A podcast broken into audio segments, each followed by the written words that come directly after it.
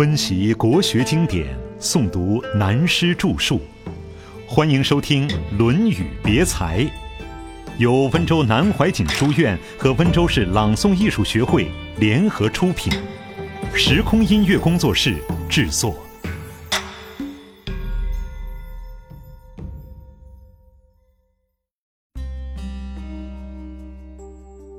追的哲学。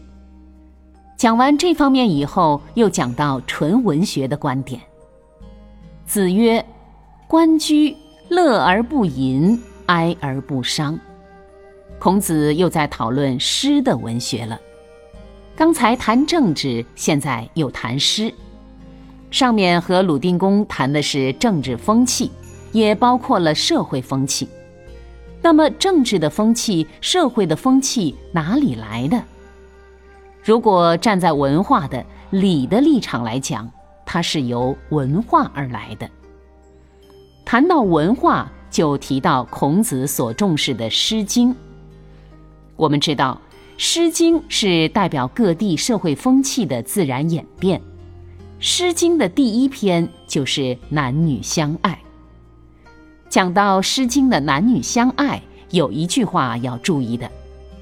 孔子在《礼记》中提到人生的研究，饮食男女，人之大欲存焉。上面也曾提到，孔子知道人生的最高境界，但是却往往避而不谈，偏偏谈到最起码的、最平时的这两件人生大事。我们曾经说过，一般人引用的“食色性也”这句话，不是孔子说的。是与孟子同时代的告子说的，两人的话相近，但观念完全不同。男女饮食不是性也，不是人先天形而上的本性，是人后天的基本欲望。一个人需要吃饭，自婴儿生下来开始要吃奶，长大了就需要两性的关系。不但人如此，生物界动物、植物都是如此，因此人类文化就从这里出发。说到这里，我们就联想到影响这个时代观念的两种思想，一个是马克思的《资本论》影响了这个时代，另一个也是近代西方文化的重心——弗洛伊德的性心理观，认为人类一切心理活动。都由男女性欲的冲动而来，这一思想对现代文化影响也很大。弗洛伊德原来是个医生，后来成为一个大心理学家。比如西方的存在主义也是几个医生闹出来的。有人依据弗洛伊德的性心理观点来看历史文化，这个性不是我们所说人类本性的性，是男女性行为的性。认为历史上的英雄创业就是一种性冲动，乃至说希特勒是性变态心理。我们现代思想界受这种说法影响的也很多，乃至把旧的历史写成的小说多半都加上这种观念，甚至许多戏剧、电影故事总要插上一些性，医学上的性。而文学上改用一个好听的名词“爱”，等于一个人穿上外衣、结上领带，好看一点，也礼貌一点而已。在中国古老的文化中，我们懂不懂这方面的道理呢？孔子也早已提出了，所以《诗经》第一篇选了《关雎》，根据饮食男女的基本要求。指出人生的伦理是由男女相爱而成为夫妻开始的。所谓君臣、父子、兄弟、朋友，所有社会一切的发展都由性的问题开始。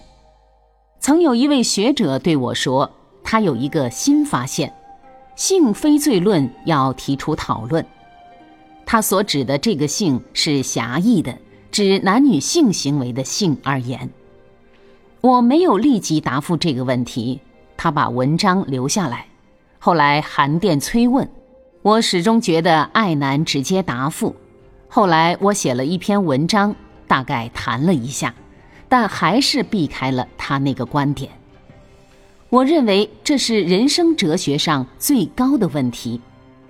究竟这是本能的冲动吗？这个本能又是什么？不过我告诉他，世界上的宗教家都认为性是罪恶的。中国文化中过去的思想，万恶淫为首；西方的基督教思想，亚当和夏娃不吃那个苹果一点事都没有，上了魔鬼的当去吃苹果，他们也认为性是罪恶的。曾经听过一个笑话，说西方文化是两个半苹果而来的。第一个苹果是亚当夏娃吃了，闯了祸，所以我们人类到如今那么痛苦。第二个苹果启发牛顿发现了地心引力，中国人吃了很多苹果都不晓得。另外半个苹果是木马屠城记所表现的英雄思想。这是西方文化来自两个半苹果的笑话，当然这不是偶然说说的。西方与东方宗教家都认为性是罪恶，哲学家则逃避这个问题。我们现在看孔子，他可以说是哲学家、宗教家，又是教育家。我认为现代观念的什么家什么家都可以给他加上。反正孔子集中国文化之大成，我们中国人自己对他的封号最好，大成至圣先师。我们不要跟外国人走，给他加上一个家字，反而不是大成，而是小成了。所以不要上西方文化的当。孔子认为，关关雎鸠，男女之间的爱，老实讲，也有性非罪的意思在其中。性的本身不是罪恶，性本身的冲动是天然的。理智虽教性不要冲动，结果生命有这个动力冲动了。不过性的行为如果不做理智的处理，这个行为就构成了罪恶。大家试着研究一下这个道理对不对？性的本质并不是罪恶。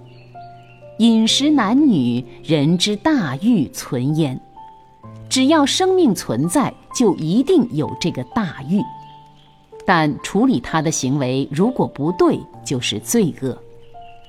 孔子就是这个观念，告诉我们说：“关雎，乐而不淫。”大家要注意这个“淫”字，现代都看成狭义的，仅指性行为才叫淫。在古文中的“淫”字，有时候是广义的解释，“淫者过也”，就是过度了。譬如说，我们原定讲两小时的话，如果讲了两个半小时，把人家累死了，在古文中就可以写到“淫也”。又如雨下的太多了，就是“淫雨”。所以“关雎，乐而不淫”，就是不过分。中国人素来对于性情及爱的处理有一个原则，就是所谓“发乎情，止乎礼”。现在观念来说，就是心理的、生理的感情冲动要在行为上止于礼，只要合理，就不会成为罪恶。所以孔子说：“关雎，乐而不淫。”但《关雎》这篇诗中也有哀怨。我们看这一篇诗很好玩的，虽然只有几个字，假使用现代文学来描写，就够露骨的了。他最后说：“求之不得，辗转反侧。”这个“求”就是现代白话文的“追”呀，追呀，追不到的时候睡不着呀，睡不着还在床上翻来覆去打滚嘞。但古文用“辗转反侧”四个字都形容尽了，可见这中间还有哀怨。尽管哀怨，并不到伤感悲观的程度。这个道理就是说，一个人情感的处理适中，合乎中道。譬如我对音乐是外行，但在许多地方听到播放日本音乐，只要他一开口。听起来就使人有不胜哀戚之感，隐隐象征了这个海岛民族的命运，也可以说是日本民族性的表现。不管他怎么变，一听就知道是日本音乐。哀怨中有悲怆，悲怆中有哀怨。现在我们的音乐等一切文化能不能做到乐而不淫，哀而不伤呢？恐怕还没有做到。我们读了孔子这一段话以后，对于目前社会上的文化思想，必须深切的反省。所以，孔子在答复鲁定公问政之后，随即谈到诗的问题，就是表示修身要具备诗的感情。从政更要把握诗的情操。传统历史上的精神堡垒，这个又转到另一个文化问题。哀公问社于宰我，宰我对曰：“夏后氏以松，殷人以柏，周人以栗。”曰：“使民战栗。”子闻之曰。成事不说，遂事不见，既往不咎。宰我是孔子的学生，他白天睡觉挨了孔子的骂。这个问题等下面讲到的时候再讨论。鲁哀公问社，什么叫社呢？这里的社就是社稷的简称，有形的社稷坛。过去国家的首都都建有社稷坛。就是代表国家和天人之间的象征。我们现在设计的精神象征，譬如过去在南京到中山陵谒陵献花，几十年来我们还没有完全正式确定这个精神的代表。最近又好像有外宾到国父纪念馆致敬了。相对的，假定我们去国外做国民外交，或者负了国家外交任务出去。这一点要特别注意，到别的国家就要随他们的礼俗，到他们所尊奉的地方行礼，这是古今中外不移的礼貌，也是现代国际上外交的礼貌。像当年西方英雄拿破仑，当他每到一个地方，即如信奉伊斯兰教的国家，他也要到伊斯兰教教堂行礼，这点他实在很聪明。同时，我们再看到一点：从十七世纪末叶开始，印度由英国的东印度公司统治，英国并派了总督住在印度统治。英国人也深懂这套手法，所以有人说英国人专门研究老子，因为老子的政治手法很高明。英国总督出门看到印度的婆罗门教，总督立即停车下来，站在路边核实。让婆罗门教士先过去，这就是说，尊敬一个地方的民间信仰，对于他的工作很有帮助。这是由社讲到社稷的精神而牵涉到的附带问题。现在回到本文，哀公问宰予：“社稷坛与历史文化演变有什么关系呢？”宰予告诉他。夏朝社稷坛上栽的是松树，殷朝栽的是柏树，周朝栽的是栗树，有如现在的国花是国家的标志。不过他说栗树栽的不好，栗树使人看了会害怕，战战兢兢。宰予后来回到孔子这里报告见哀公的问答，孔子听了以后就感叹了：就周朝而言。孔子觉得文王、武王在各方面都没有错，只在这件事上还不大妥当。但对前辈的圣人不好意思多加批评，所以他说已经继承事实，再说也没有用。对人与人之间相处来说，既成事实劝也劝不回来，过去了何必追究呢？孔子这番话虽然看起来是对历史的一个宽恕，实际上透过这个宽恕，表明了孔子认为周朝的这件事是有问题的。这是怎么说的呢？因为社稷坛种的树就像是一个民族文化、国家精神的标志，如日本人以樱花为国花，虽然很烂漫，但总是开得不长久。其他各民族国家也都有标志，宗教方面也不例外。基督教的十字架，佛教的莲花。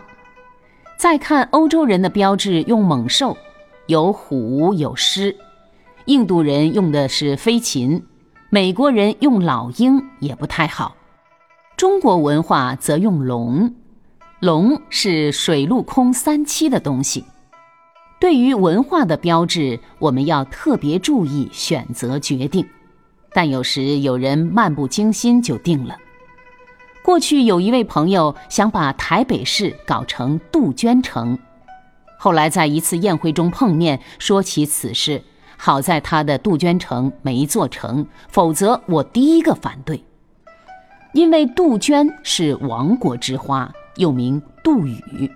也是鸟鸣，又名子规，又叫望帝。唐人的诗所谓“望帝春心托杜鹃”，有一个神话故事。上古时，蜀国王，蜀国的太子伤心而死，惊魂不散，变成杜鹃鸟，昼夜啼哭，泪哭血出，滴在花上，变成杜鹃花。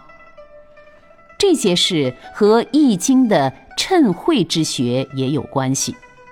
许多看起来不相干的事，有时候关系很大。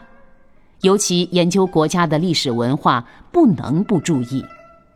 孔子对于这件事也是很注意，不过他也只好说：“成事不说，碎事不见，既往不咎了。”所以，我们将来在处事的时候，必须注意这些事情。这也是学问。